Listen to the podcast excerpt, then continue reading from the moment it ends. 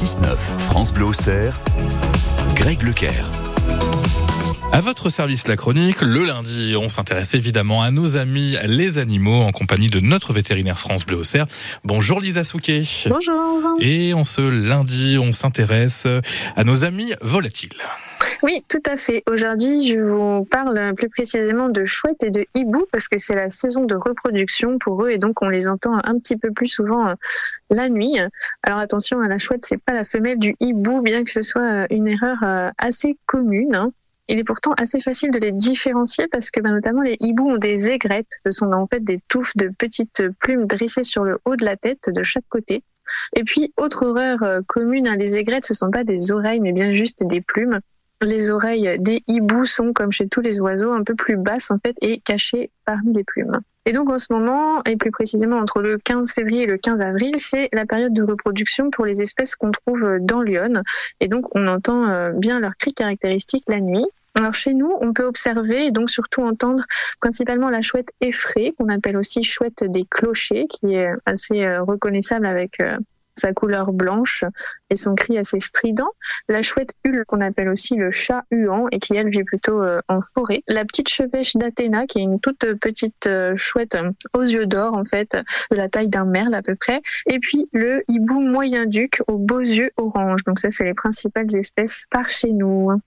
Les chouettes et les hiboux sont des espèces qui sont protégées parce que malheureusement certaines espèces sont en danger. La chouette effraie, par exemple, elle est menacée notamment par la rénovation des vieilles fermes et greniers où elle nichait habituellement et aussi par la fermeture des églises de campagne, les grillages qui sont posés euh, sur les ouvertures. Hein, on l'appelle la chouette des clochers parce qu'elle aime bien nicher justement dans les clochers des églises, etc. Mais maintenant, elle a un peu plus de mal à euh, s'y faufiler. Et puis, elle est aussi menacée malheureusement par les collisions avec les voitures. Hein. La LPO euh, recense à plus de 20 000 chouettes effraies tuées par an sur les routes, ce qui est quand même assez énorme. Et puis enfin, il y a aussi les, pesticides et autres produits chimiques qui limitent la biodiversité et donc bah, qui rendent son alimentation un peu plus euh, compliquée. La chouette hulotte, elle, elle n'est pas vraiment en danger en Bourgogne, mais elle est parfois victime de l'ignorance de personnes bien intentionnées, parce que ces petits, ils vont quitter le nid très tôt et en fait, ils partent sur des branches un peu plus loin, puisqu'elles nichent en forêt, et ils vont pousser des cris stridents pour que les parents puissent venir les nourrir la nuit. Et souvent, les gens qui vont voir euh, des petites chouettes comme ça, euh, isolées toutes seules euh, sur une branche, vont les récupérer en pensant qu'ils sont abandonnés. Mais non, en fait, les parents sont pas loin et ils s'en occupent. Hein. Donc, s'ils vont trouver un bébé chouette hulotte, laissez-le tranquille en général. Hein.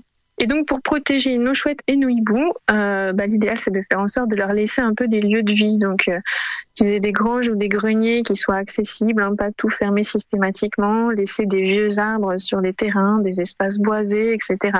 faut faire attention sur la route la nuit aussi. Et puis, bah, soutenir l'agriculture biologique pour qu'ils puissent toujours euh, se nourrir correctement.